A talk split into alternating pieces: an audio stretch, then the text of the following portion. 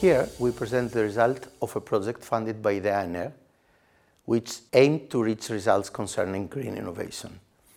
The main question was when does it pay to be green? Uh, let us first define what is environmental innovation in a modern firm.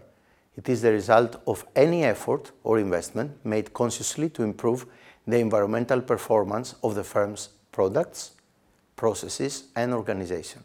Thus, our main question also means whether there are conditions under which the costs of environmental innovation can be offset by the corresponding benefits. Given that the environmental agenda gains ground in all the domains of any modern economy and the society as a whole, the question of whether green innovation is profitable is crucial in order to define whether such innovation is more or less likely to occur in the absence of any further political or regulatory pressure. The method we used is based on a large sample of Italian firms which were surveyed for the Italian Community Innovation Survey. We applied econometric methods and uh, we tried to find statistical relations between green innovation strategies and the financial results of these firms.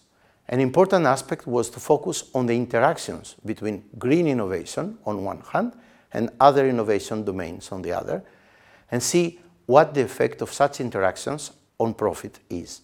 Our results will not only inform on whether green innovation is profitable, but also whether the coexistence of different types of innovation in the same firm are also profitable, or otherwise whether innovation should take place in a specialized way avoiding undesirable and probably unprofitable interactions. Our main findings confirm that uh, environmental innovations are profitable for the firm, but most importantly, we found that there are significant interaction effects. Specifically, for any green innovation to be profitable, other types of innovation must take place.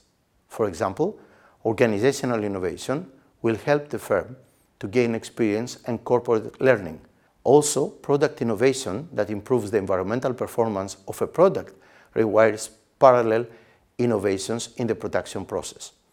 On the contrary, marketing innovation was not found to be significantly interacting with green innovation in increasing a firm's profits. What are the implications uh, for the theory and especially what are the managerial implications of the uh, findings? Our findings are crucial for a correct management of a firm's innovation strategies. It would be wrong to focus environmental innovation on the final products alone.